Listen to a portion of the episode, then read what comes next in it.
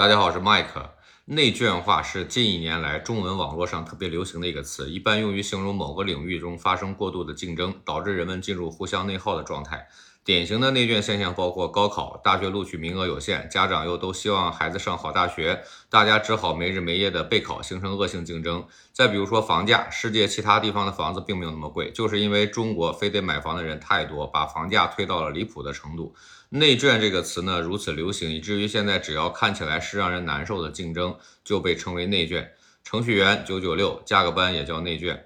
最早把“内卷”这个词引入中文世界的是一位从海外回国的历史社会学家，叫黄宗智。黄宗智在一九八五年出了一本书，叫《华北的小农经济与社会变迁》，其中提到中国的小农经济劳动力过多，土地有限，形成了一个过度增长。特别是黄宗智发现，单个劳动力的产出已经出现了边际生产率递减的情况。这也就是说，投入到土地中的人越多，平均每个人就越穷，可以说已经是内耗了。黄宗智把这个现象叫做内卷。那英文里“内卷”这个词叫 “evolution”。一九六三年，美国文化人类学家啊克利福德·格尔茨出了本书，叫《农业的内卷化：印度尼西亚生态变迁的过程》，把内卷这个概念呢引入了社会生活的领域。这两天，同时还有一个消息被很多人热议，就是说。国内的一个富豪在美国代孕二十个孩子的事情，其实早在五年前，这个事情呢就在美国的生育界被大家所知道。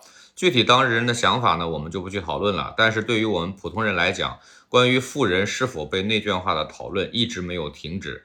我有一个客人是上海户口，夫妻两个，一个是硕士，一个是博士。四年前来美国代孕了一个女儿，现在是一儿一女。在美国居住期间呢，果断买了一套房，现在房子增值了五十万美金。然后在我的帮助下呢，申请了杰出人才移民，也很快拿到了批准函，现在就准备登陆美国换绿卡。他们是考虑今后入籍，不再考虑目前国内年薪两百万的工作和上海户口。他们的想法很简单，户口本来就是一个区域性的工具，本身是不具备价值的。长远来看，美国的环境更适合孩子的发展和自己的养老生活。其实对于富人来说呢，生娃的胜率就很高。既然是内卷游戏，那么我就可以拿出很多资源和筹码压在牌桌上。天分不够的话，就请最好的家庭老师上最好的私立学校。如果依然是学渣，那就把其他素质教育的技能填满。如果还是很渣呢，那就去那些需要烧钱的领域里搞。在这些领域里拿个冠军是相对没有什么难度的，因为没有人跟你 PK。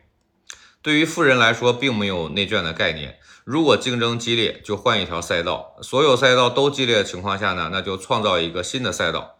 如果自己孩子真的是一个废物，哪条赛道都跑不快，哪怕只有两个人的小众赛道，还只能拿第二名，那么直接躺平就好了。因为即使是躺平呢，仍然要比多数底层的上限还要高。对于富人来说，输的概率很小，赢的概率大很多。我们以前讲的赢在起跑线呢，我本身认为它就是一个伪命题。孩子起跑线是非常不一样的，差距非常大。更多的例子我就不说了，因为你不能感同身受的情况下说了也是白说。就说我刚才讲的那个上海夫妻的这个选择，孩子的起跑线已经超过了百分之九十的群体。当有的孩子在美国的州立公园探索大自然的时候，仍然有一些孩子在挑灯夜战，准备无休止的考试。我不是说沉浸在题海里的孩子就不对，毕竟对于很多人来讲呢，适应这个应试教育才能跳出来自己的小村庄，才能摆脱父辈的命运。这个世界本来就是不公平的，但是对于有条件的家庭来说，世界上确实有很多地方有很多机会啊，可以不让自己被内卷。